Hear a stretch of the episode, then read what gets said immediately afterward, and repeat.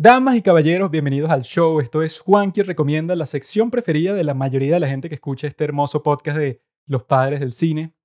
Y como la mayoría siempre tiene la razón, entonces tengo que decirles que es verdad. Es cierto, este es el mejor. Como ya habrán visto por el título, el día de hoy vamos a conversar sobre por qué todo lo que sabemos de Marx es mentira. Ese fue un artículo que yo escribí hace cuatro años y el día de hoy se los voy a leer a ustedes como ya hice hace varios meses con un capítulo que se parece mucho en formato a este, que era Hitchcock, Kubrick y Tarkovsky adaptan un libro, que fue un artículo que yo escribí para una clase que yo tuve en mi universidad que era sobre cine y filosofía, ¿no? Entonces pensé que el artículo quedó chévere, que era sobre eso, pues sobre cómo estos tres directores magníficos enfocan de una forma personal, o sea, eso pues de la más efectiva para cada uno de sus estilos, adaptar un libro al cine. Entonces, bueno, investigué eso, ¿verdad? Y se los leí hace varios meses, creo que fue un buen cambio, porque yo nunca leo en esta sección, simplemente hablo desde el núcleo de mi corazón, desde el fondo, que yo no sé qué yace ahí, qué hay justamente en el medio, pero de ahí es de donde hablo. Entonces, casi me ahogo ahí, no sé qué pasó. Entonces, eh, este capítulo va a ser parecido a ese, porque lo que voy a hacer es leer ese artículo, que para que sepan, esto es un artículo inédito. Nadie lo ha leído. Bueno, no está publicado, o sea, mis amigos lo han leído porque les interesa el tema, pero no fue publicado porque hace cuatro años yo trabajaba en un medio que se llama Hipertextual, que es de España, ¿verdad? Entonces, una de las personas que trabajaba ahí quería hacer su propio medio, quería ser independiente. Y él estaba comenzando a reclutar a gente para que trabajara en esa página, o sea, a gente competente, y genial como yo. Entonces él me dijo ahí eh, que eso, pues, que bueno, yo te voy a dar libertad de que tú escoges el tema así para tu, para tu primer artículo, que hagas lo que quieras, porque eso, esta es una nueva página y queremos que tenga un estilo nuevo que vaya naciendo poco a poco y para eso le tenemos que dar libertad a los nuevos, eso pues, o sea, que todos son nuevos porque el medio también es nuevo, de escribir lo que quieran para que el estilo del sitio se desarrolle orgánicamente, ¿no? Entonces yo en ese momento estaba un poco frustrado por los eventos políticos que se están dando en muchas partes del mundo. Y yo quería saber qué es lo que yace en el contexto histórico que nos puede decir quién era el verdadero Karl Marx. Yo lo que hice fue buscar la mejor biografía que pude encontrar de Marx para ver quién era el tipo, por qué escribía, por qué él hacía lo que hacía, por qué participaba en las revoluciones de su tiempo, que era mediados del siglo XIX, o sea, qué era lo que motivaba a esta persona. Porque lo que suele pasar con las ideologías cuando se vuelven masivas, como el comunismo, es que la gente comienza a endiosar al tipo que la creó, a crear un mito y que no, Marx no solo era el más inteligente de su tiempo, sino que el tipo, bueno, es el más influyente. El tipo creó básicamente todo lo que tú usas el día de hoy. Eso que si los derechos de los trabajadores los creó él, gracias a él es que todo existe. Comienzan a exagerar intensamente todos los logros de la persona real. Entonces yo, que me gusta ir a las fuentes, como hice en el capítulo sobre Mao, que me tuve que leer la biografía del maldito monstruo asqueroso ese. Entonces, bueno, hice eso mismo con este artículo. Entonces, si les interesa el tema, amigos, si quieren saber cuál era el verdadero Marx y compararlo con eso, pues con la mitificación, eso es lo que hago. Entonces, si cuando lo estén leyendo, si tengo la necesidad de hacer algún comentario, lo haré, pero no creo que sea tan necesario, pero bueno, si me, si me nace, lo haré, como dicen los hippies. Así que amigos, el día de hoy es lunes, ¿no? Porque todas las recomendaciones se estrenan los lunes. Les informo que el día de mañana, si esto lo escuchan exactamente el lunes, como deberían, hay un eclipse lunar. O sea, la luna va a estar llena, así hermosa, gigante, y va a haber un eclipse. Y dicen que los eclipses lunares no solo son excepcionales, sino que cuando pasan, existe, bueno, como que una influencia mística extrañas sobre la Tierra y sobre todos los seres humanos, así que tengan cuidado y disfruten de la belleza de ese eclipse. Ahora, sin más que agregar, comenzaré a leer el artículo y bueno, si me parece necesario hacer comentarios sobre lo que estoy diciendo, lo haré. Y si quieren el archivo que tiene todos los hipervínculos que usé de fuentes y para darle más contexto a toda la cuestión, más unas fotos con chistes para que la lectura sea más divertida, bueno, también se los puedo mandar si les interesa mucho este tema. Ok, comienzo. ¿Por qué todo lo que sabemos de Marx es mentira?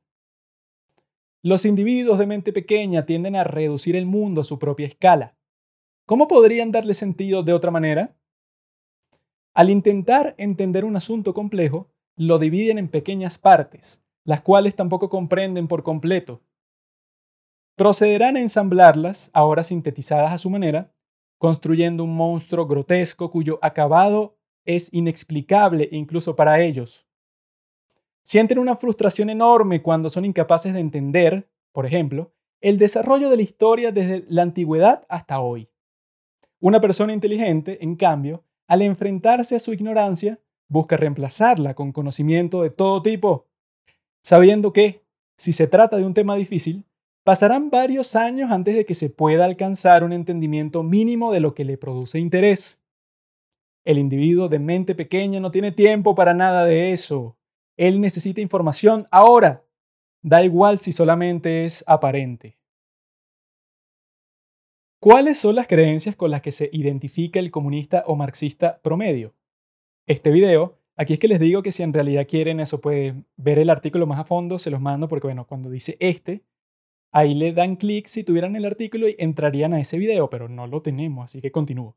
Este video sintetiza de manera excelente las más comunes, pero de igual manera enumeremos unas cuantas. Dos puntos.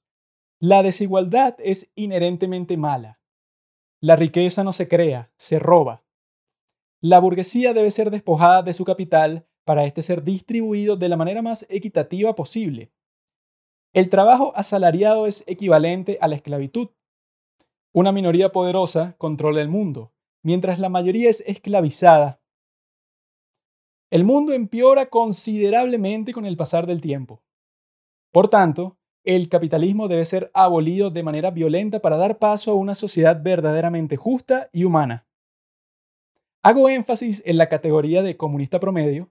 Con ella me refiero a los superdotados que van por la vida pensando que todos los problemas de la humanidad tienen su origen en la codicia y el egoísmo de los ricos. Su país no implementó medidas económicas torpes, sino que fue saboteado por la aristocracia estadounidense. Sus habilidades no son insuficientes para generar beneficio económico, sino que el sistema capitalista opresor no es capaz de apreciarlas. Su novia no lo abandonó por su mal carácter, sino que ella no tiene conciencia de clase y fue a buscarse un hombre con más dinero. En fin, debe ser reconfortarte no sentirte irresponsable por ninguno de tus actos, todo sea por abolir la culpa y la ansiedad que causa el fracaso Lamentablemente para el comunismo internacional, la mayoría de sus fieles forman parte de la categoría descrita en el párrafo anterior. Ellos conocieron a Marx por una que otra frase que encontraron por casualidad en Facebook, la cual les sirve para eliminar la complejidad del mundo y tener una conciencia tranquila. La situación es todavía más dramática, ya que los supuestos comunistas intelectuales, que han leído y releído los textos de Marx más veces de las que han tenido un pensamiento original, cuentan con un entendimiento de la filosofía marxista apenas superior que los denominados comunistas promedio. Es mejor quedarse sobrio que envenenarse con un alcohol de mala calidad. Los comunistas promedio no han bebido por lo que, al menos, están libres del embriagante efecto de la filosofía ligada con sustancias nocivas. Por otro lado, los comunistas intelectuales están tan sumidos en su supuesto conocimiento que ni la aplicación intensiva del método Ludovico lograría recuperar su sanidad. El objetivo de este artículo es despejar, de una vez por todas, la bruma que rodea al verdadero Marx, el cual ostenta el agridulce privilegio de ser el autor más citado, pero menos leído. Karl Marx ha sido convertido en un personaje mitológico, profeta omnipresente, intelectual infalible, científico riguroso y mercenario del proletariado. Los marxistas aman a ese Marx de piedra, invariable, útil para justificar cualquier pensamiento absurdo que surja de sus retorcidas mentes. Aquí nos concentraremos en el Marx más interesante, el de carne y hueso. Punto número uno. Marx, el viajero en el tiempo. El pecado capital del marxismo fue haber arrancado a Marx de su época para convertirlo en un ser atemporal, el cual contempla el río del devenir parado en una orilla, mientras los demás mortales apenas evitan ahogarse. De repente, sus frases dirigidas a particulares se convirtieron en mandamientos divinos. Sus estrategias políticas, condicionadas por los acontecimientos que vivía y sufría, fueron transformadas en manuales prácticos y sus referencias filosóficas, de las que nacieron todas sus teorías y propuestas, reducidas a meras curiosidades o, en el mejor de los casos, a bibliografía complementaria. Una verdadera comprensión del pensamiento político de Marx solo puede surgir de un estudio de las condiciones sociales y económicas que le dieron origen. A diferencia de otros filósofos, Karl Marx escribía con un intenso sentido de urgencia. Fue un observador crítico de los trascendentales acontecimientos que tomaron lugar en Europa a mediados del siglo XIX. Trabajó como corresponsal periodístico y como editor de varios periódicos creados con el objetivo de funcionar como instrumento revolucionario. Tenía 29 años cuando comenzó la época de las revoluciones europeas en 1848. Su manifiesto comunista acababa de salir de la imprenta. Allí profetizaba una revolución en el largo plazo. Primero vendría la formación de un Congreso internacional entre radicales europeos y americanos para delinear una estrategia política. No hubo tiempo para nada de eso. Sin previo aviso, las monarquías de Europa se encontraban en una lucha por su supervivencia. Marx se enfrentaba a un dilema que parecía irresoluble.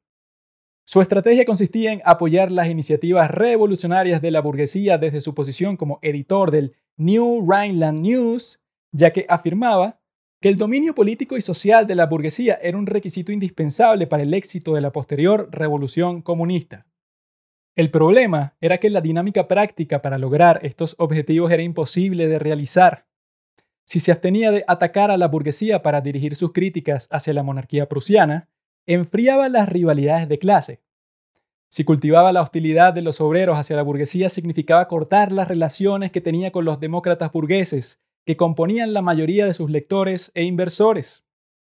El desenlace de este periodo turbulento fue un desastre para los partidarios de la revolución, Marx tuvo que exiliarse en Londres, mientras comenzaba el periodo de reacción. Las monarquías habían salido victoriosas por el momento.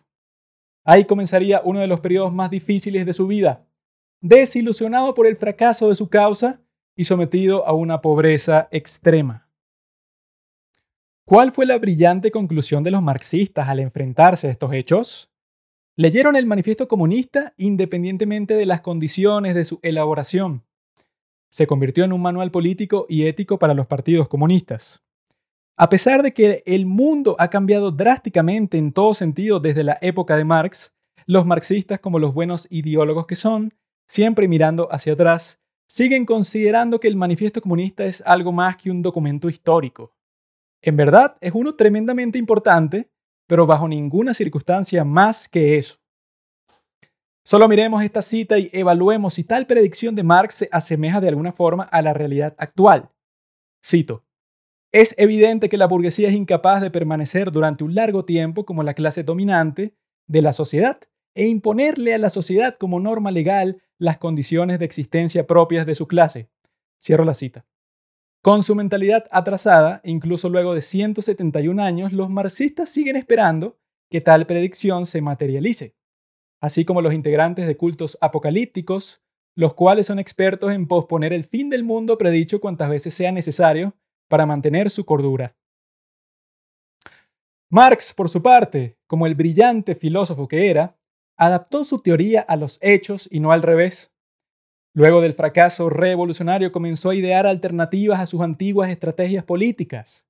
Denunció como ridícula la idea de una dictadura en el nombre de una clase individual afirmando que un gobierno revolucionario debería estar formado por elementos heterogéneos cuyo objetivo sería llegar a un consenso sólido que proporcionaría gobernabilidad. Afirmó esto solo seis meses después de haber delineado la dictadura del proletariado en el manifiesto comunista. En el siguiente punto veremos cómo esta autocrítica constante se convertiría en uno de los rasgos más distintivos de la filosofía de Marx. Punto número 2. El hombre de piedra los marxistas suelen enorgullecerse de su capacidad de mantenerse fieles a sus principios, de nunca comprometer sus creencias para lograr sus objetivos. Se piensan como los representantes de la clase mayoritaria, la cual es oprimida por una minoría que hay que derrocar y eliminar. ¿Para qué llegar a acuerdos con las demás clases que oprimen o de alguna manera aprueban la opresión? Tal actitud es totalmente antipolítica, consistente dentro del marco de que todo el que no sea proletario o comunista es mi enemigo. Por eso es que los partidos comunistas son tan irrelevantes a nivel mundial. Agrupaciones radicales diminutas que no quieren pactar con nadie y con los que nadie quiere pactar.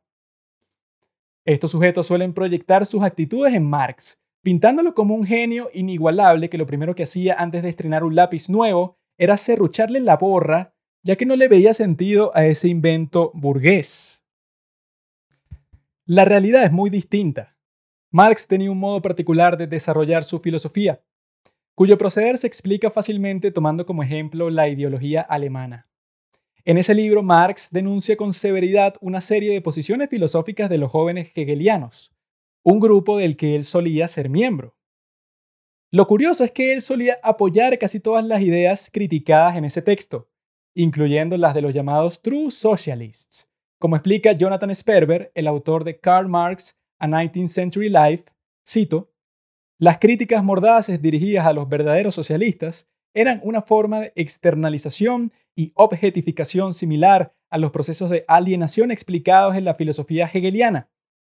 Marx tomó sus ideas previas y las proyectó en otros pensadores, así podía rechazarlas sin tener que criticarse a sí mismo. Cierro la cita. Esta era la única forma de autocrítica que su personalidad permitía, una ingeniosa estrategia que lograba mantener vigente la idea de ser el genio que articula la dirección de la historia humana. Existen múltiples ejemplos en los que cambió de opinión de manera brusca. Por ejemplo, pasó de burlarse de la Comuna de París a escribir todo un análisis defendiendo y alabándola. Pasó de apoyar el libre comercio a denunciarlo. De apoyar que se dispersaran protestas comunistas con la ayuda del ejército a ser uno de los líderes del movimiento laborista internacional. Pasó de burlarse de los que le daban prioridad al movimiento laborista sobre el democrático o republicano a tomar exactamente la posición opuesta, la misma que habían sostenido sus rivales del momento. Pasó de modelar la futura revolución en la Revolución Francesa a burlarse de la idea y afirmar en el 18 brumario que tal idea era ridícula y que las revoluciones por venir debían ser independientes en sus fundamentos. Como estos ejemplos, existen muchos más. Marx era un verdadero practicante de la famosa Realpolitik, ya que su objetivo era alcanzar un cambio político y social a gran escala, no la consistencia ideológica.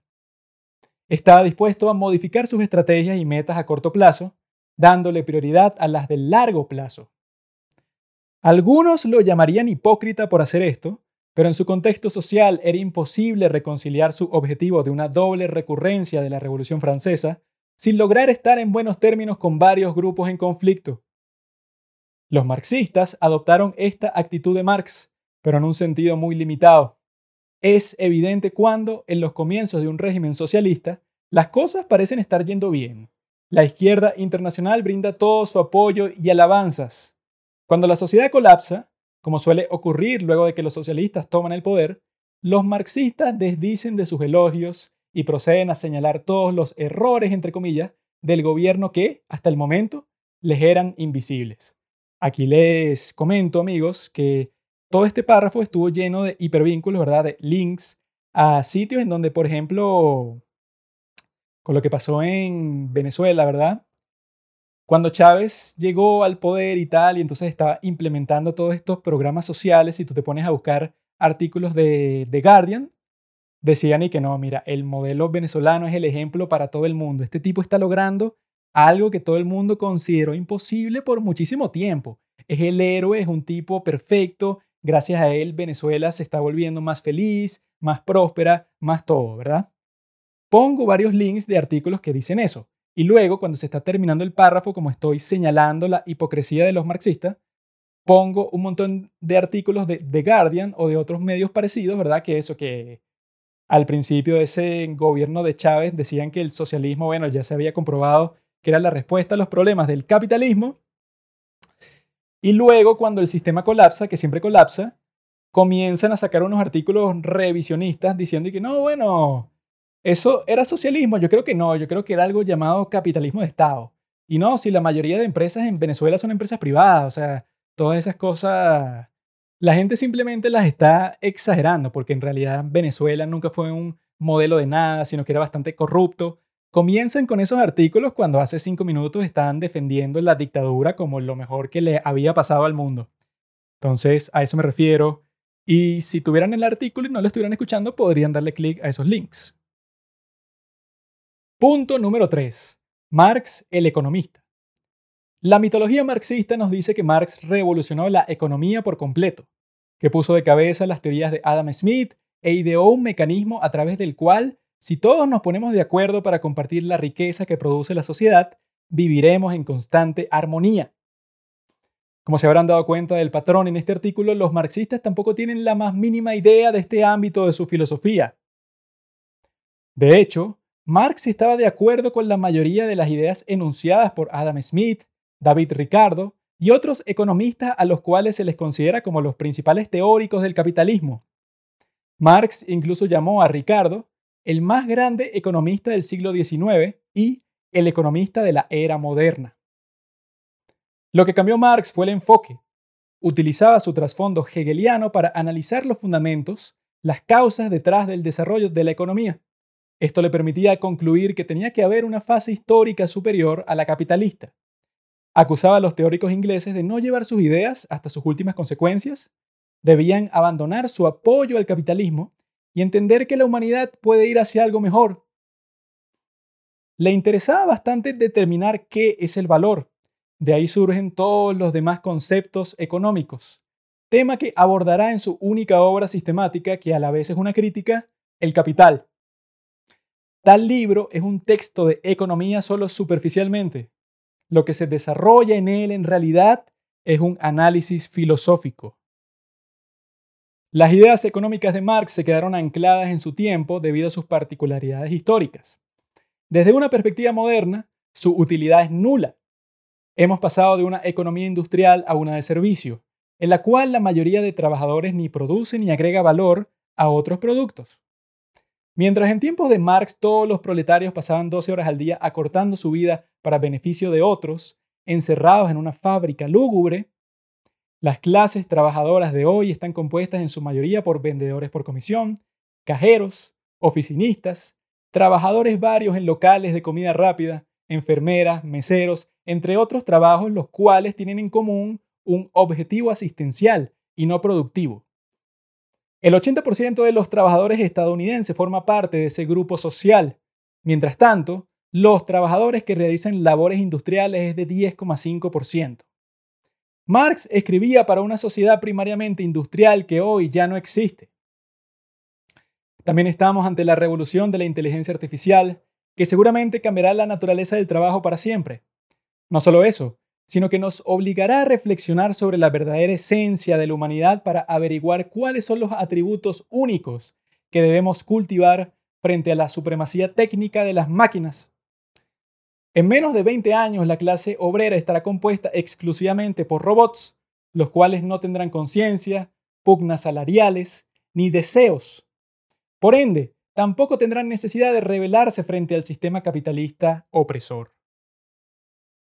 Obviamente Marx no pudo haber predicho estos desarrollos, pero sí escribió unos interesantes comentarios acerca de qué pasaría cuando la productividad de las máquinas fuera suficiente para reemplazar por completo a los trabajadores humanos.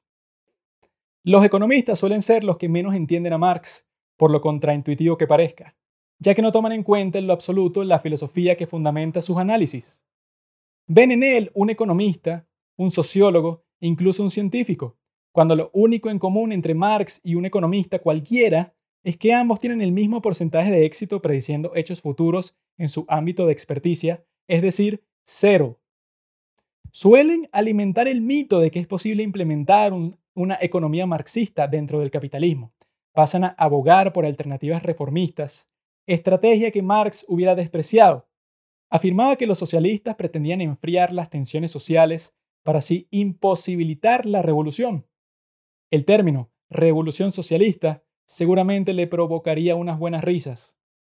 Esos mismos socialistas son los que afirman que las críticas al capitalismo que hace Marx son igual de relevantes para la Inglaterra en plena revolución industrial como para la Inglaterra del siglo XXI Así fingen ignorar que las condiciones de vida a todo nivel son infinitamente mejores actualmente que en el siglo XIX, algo que solo un cínico o un estúpido osaría negar.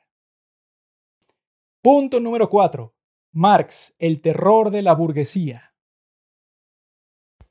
Existen muchas variantes del socialismo y el comunismo que proponen diferentes soluciones para los problemas del mundo y que incluso están en fuerte oposición las unas con las otras. Pero todos esos movimientos políticos están unificados en una postura, el odiar a los ricos. Parte esencial del discurso de cualquier líder de izquierda va dirigido a los burgueses que no pagan suficientes impuestos, se burlan de los pobres con su ostentoso estilo de vida y son la principal causa de la miseria de sus empleados y, por ende, de la infelicidad social en general. Y otra vez, como es recurrente, el pobre Marx es usado por sus seguidores para justificar sus ideas más insanas. Necesitan hacer creer que Marx también odiaba a los burgueses a muerte, ya que, como él es una figura intelectual con mucho prestigio, les conviene usarlo para convencerse a sí mismos de que su odio proviene de un alto sentido de justicia y no de un bajo impulso irracional. Como Marx alguna vez se refirió a la gente racista, cito, para tales personas Siempre es una fuente de satisfacción tener a alguien tal que puedan sentirse justificados al despreciarle. Cierro la cita. Los marxistas son los primeros en negar la existencia del libre albedrío y de cualquier moralidad tradicional.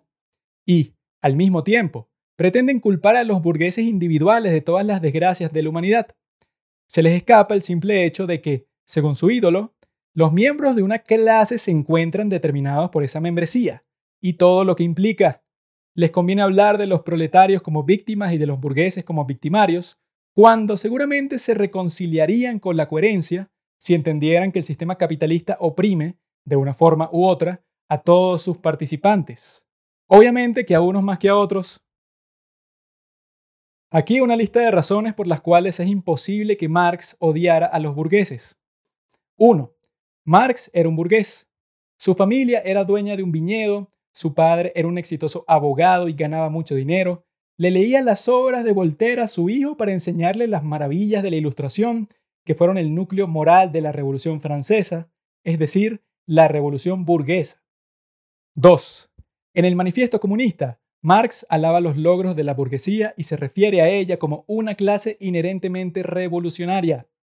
También señala que, cito, en su dominio de clase, que apenas cuenta con un siglo, la burguesía ha creado fuerzas productivas cuyo número e importancia superan como nunca antes a todas las generaciones anteriores juntas. Cierro la cita. Hechos como estos demuestran que el marxismo es una ideología ideada por individuos que ni siquiera pueden leer un panfleto de 20 páginas sin entrar en un estado de confusión profunda, para luego llegar a una conclusión propia de su incurable estupidez. ¿Se imaginan alguno de estos violentos perezosos leyendo algún texto de Hegel? 3. Marx contrajo un matrimonio clásico burgués con Jenny von Westphalen, proveniente de una familia aristocrática de bajo nivel. Quería que sus hijas tuvieran una educación propia de señoritas de sociedad, lo que involucraba lecciones de francés, latín, piano y baile de salón. Fueron educadas en una costosa escuela privada. 4. Marx consideraba que el inaudito auge de productividad que había propiciado la burguesía con su dominio de clase era el hecho histórico fundamental en el cual se apoyaba la eventual aparición del comunismo. Era imposible llegar a una sociedad comunista sin que la burguesía, a través de su codicia y efectividad, haya creado las fuerzas productivas para abastecer con creces todas las necesidades de la sociedad. 5. Marx quiso modelar la revolución comunista a partir de la revolución burguesa. La diferencia entre ambas es que la primera no significó la liberación definitiva de todas las clases, sino que la burguesía simplemente buscaba acceder a las ventajas de la nobleza y así moldear el mundo a su gusto. Ahora sería el turno del proletariado de hacer lo mismo.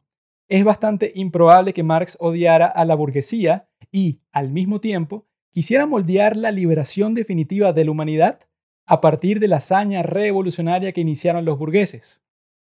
6.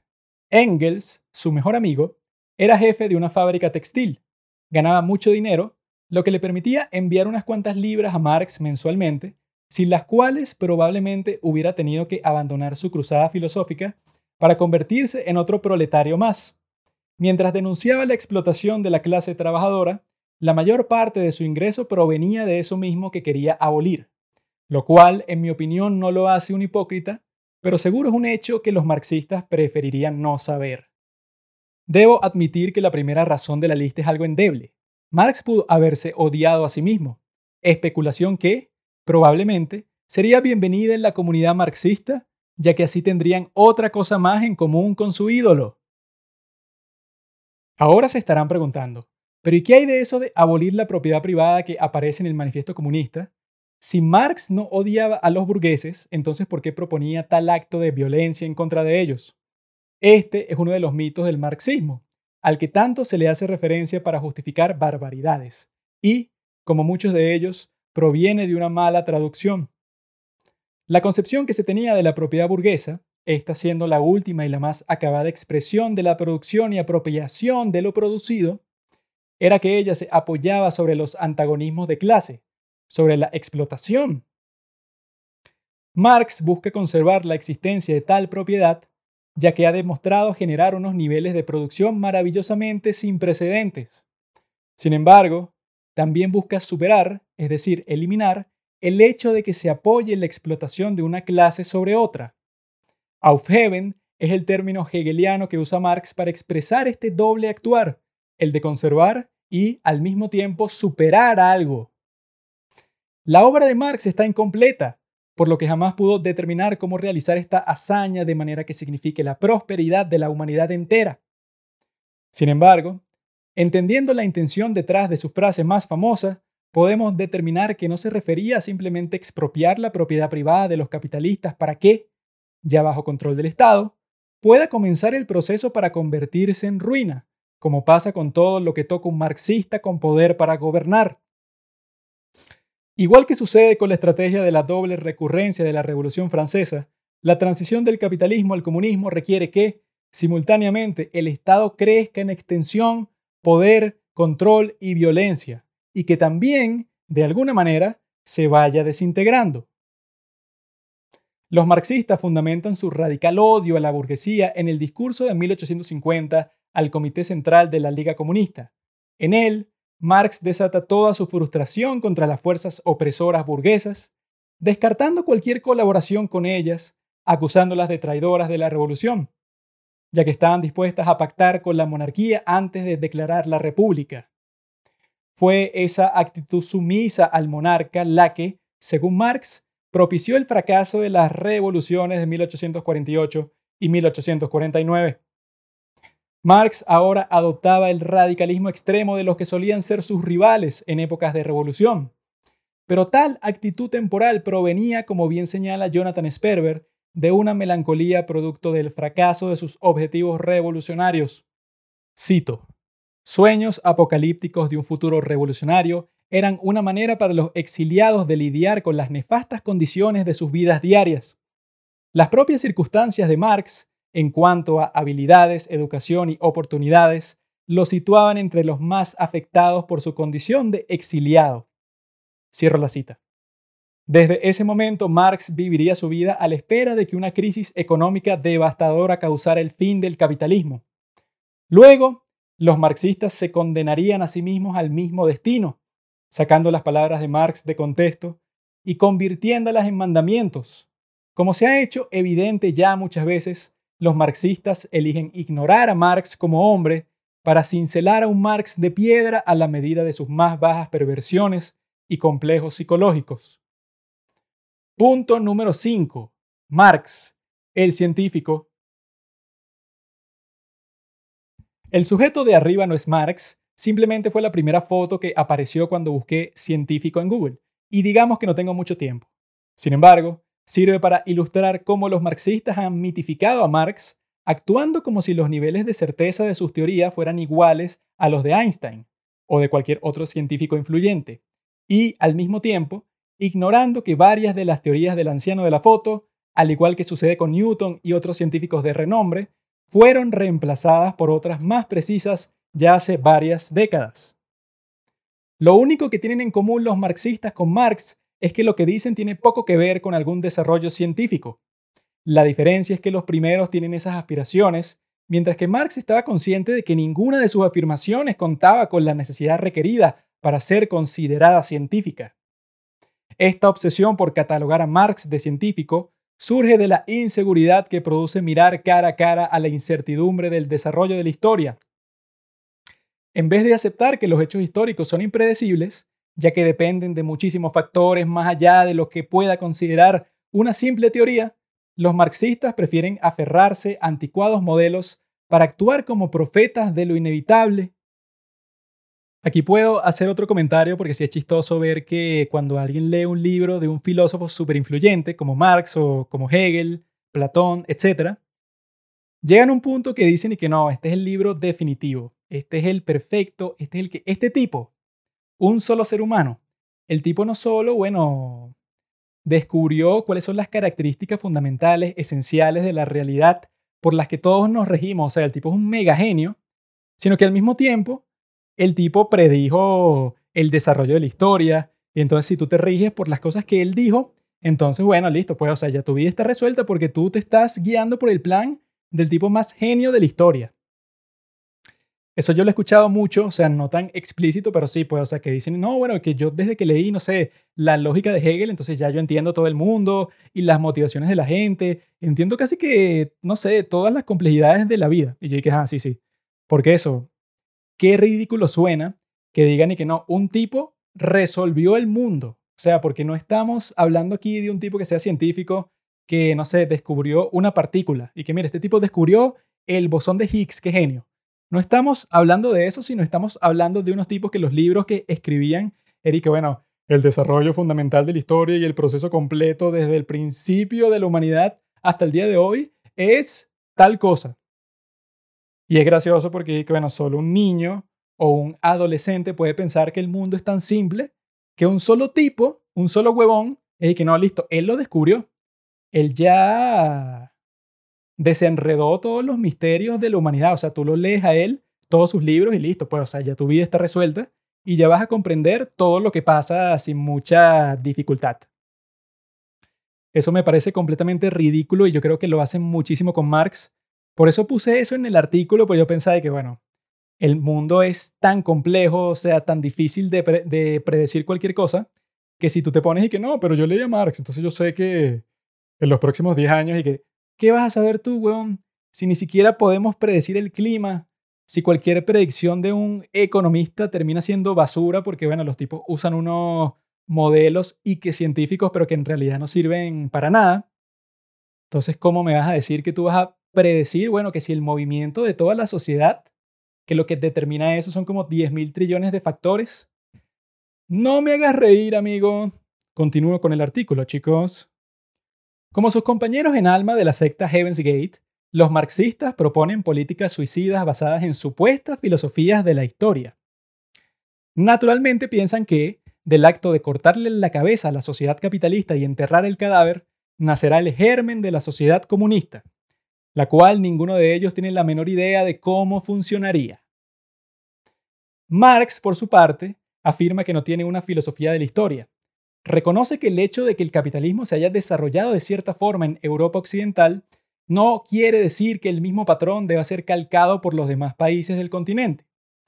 Comparando la posibilidad de que Rusia pase del feudalismo al capitalismo, con el origen de los plebeyos en la antigua Roma, en su carta a la revista rusa Hojas Patrióticas en 1871, Marx afirma, cito, He aquí pues dos clases de acontecimientos que, aún presentando palmaria analogía, se desarrollan en diferentes medios históricos y conduce, por tanto, a resultados completamente distintos. Cierro la cita. Aquí quiero hacer otro comentario, porque si el mismo Marx decía eso, pues y que, ah, mira, los acontecimientos que tratan de comparar para decir que uno se parece al otro, en realidad, bueno, como se desarrollan en contextos históricos y sociales totalmente distintos, no se puede predecir si en realidad se van a aparecer, o sea, cuál va a ser el desenlace. Y los marxistas el día de hoy, bueno, están llamando el sistema económico del mundo y que no, late stage capitalism, claro, porque está al borde del colapso, o sea, en cualquier momento se termina. Basado en la filosofía de la historia y en las predicciones, y que basado en nada, hermano, basado en nada, tú no tienes la más mínima idea de qué es lo que va a pasar, nadie la tiene. Y Marx era lo suficientemente humilde para expresar eso de esa forma y que mira, eso es un contexto histórico distinto, ¿qué sé yo qué va a pasar? Ojalá los marxistas tuvieran esa misma humildad que tiene Marx, pero bueno, continúo con el artículo.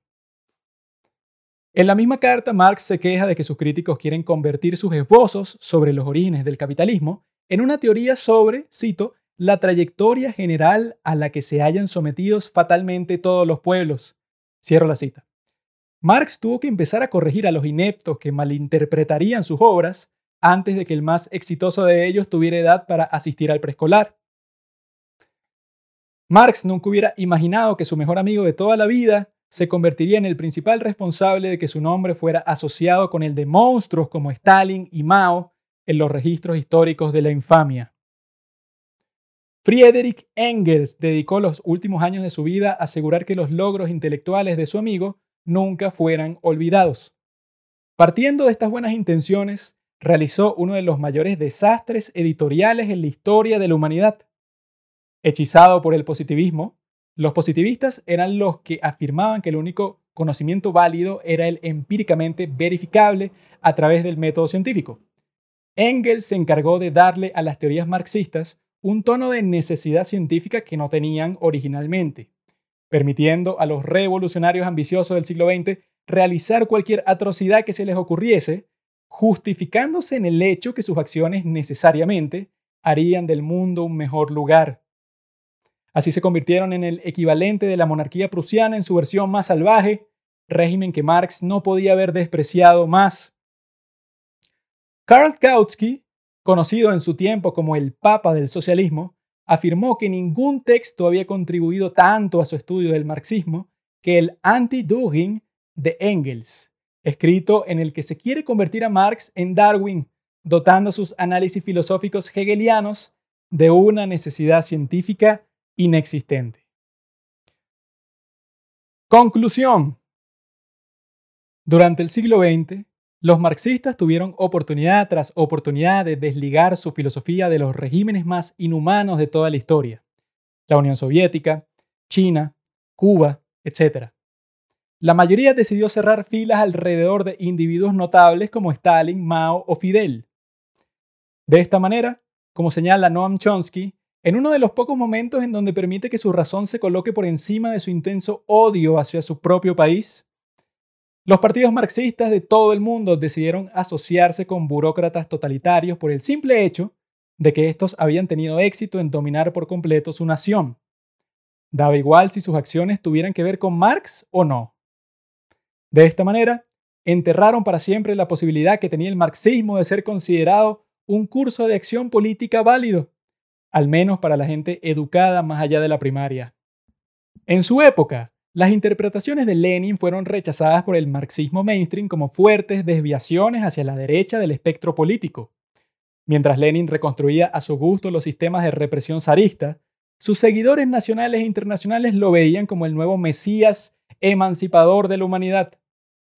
Ahora los socialistas quieren, como dicen los angloparlantes, tener su pastel y comérselo también. Querían disfrutar de las glorias de la Unión Soviética asociar sus proyectos con el éxito de esa potencia comunista y, al mismo tiempo, no quieren compartir la culpa por los horrorosos crímenes perpetrados por esos regímenes. Como diciendo, queremos hacer lo mismo que hicieron los soviéticos, a excepción de los genocidios, la abolición de la libertad y el culto a la personalidad. Vamos a aplicar exactamente las mismas políticas, pero no tenemos nada que ver con sus aspectos desagradables. Es el equivalente a asistir a decenas de fiestas en el yate de tu amigo, viajar con él a Miami en su jet privado múltiples veces y presumir el Ferrari que te regaló.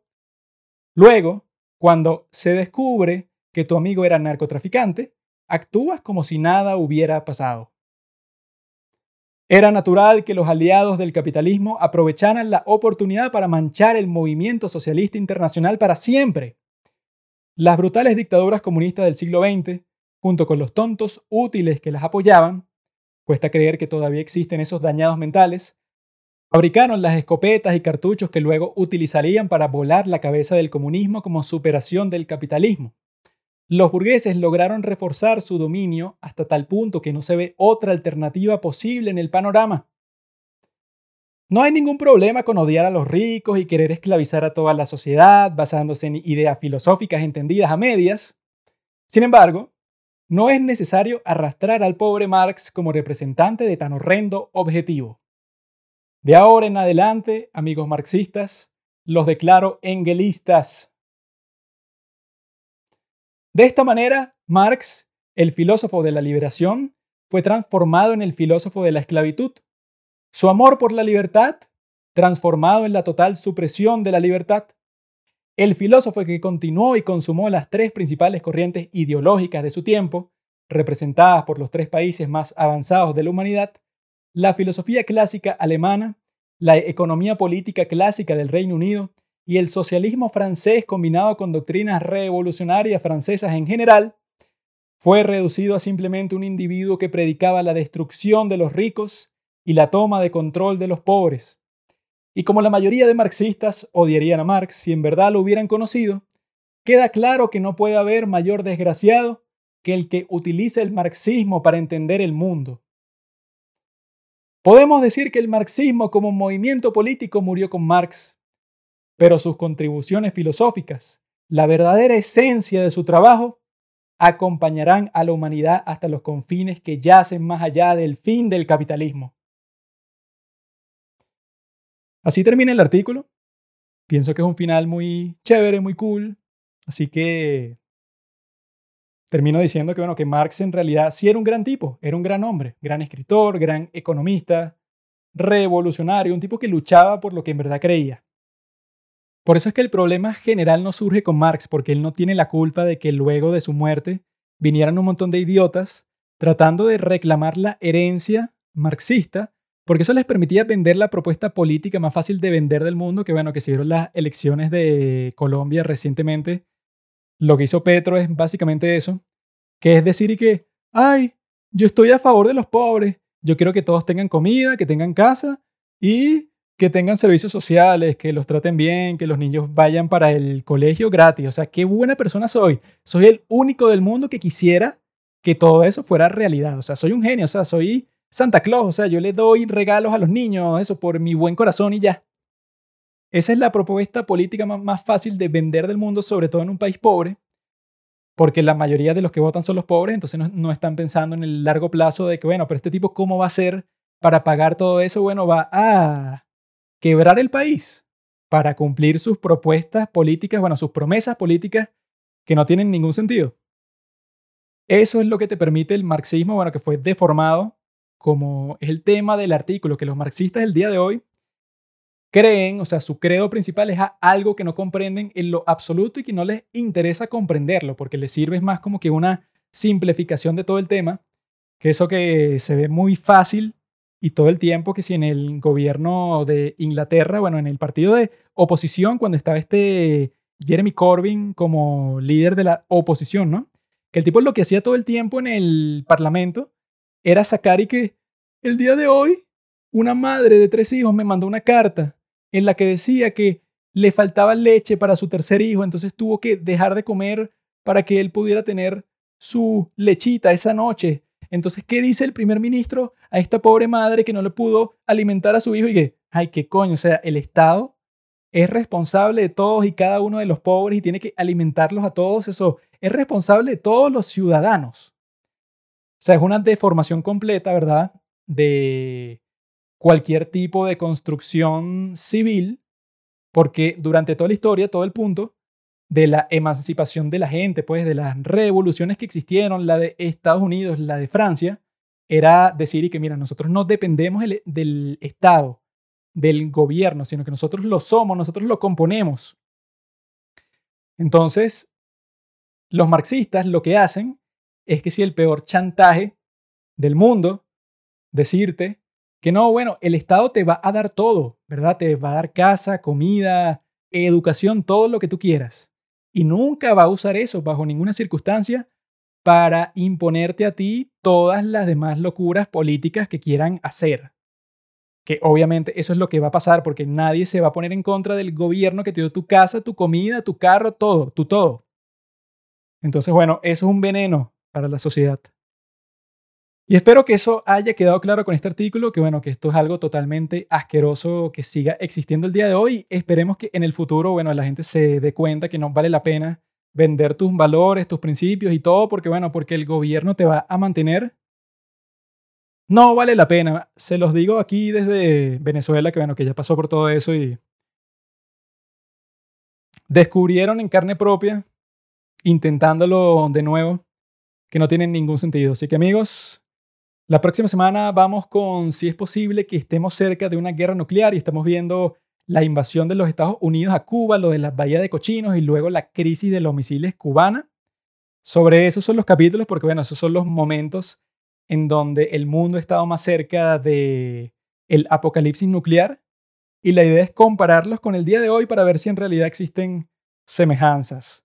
Así que amigos, les deseo un feliz eclipse lunar y próximamente una muy feliz Navidad. Gracias por escuchar Los Padres del Cine. Síguenos en Instagram para enterarte de los nuevos capítulos que iremos publicando. Si nos escuchas por Spotify o por Apple Podcast y piensas que este podcast vale 5 estrellas, califícanos. Si no, mejor escríbelo en tu diario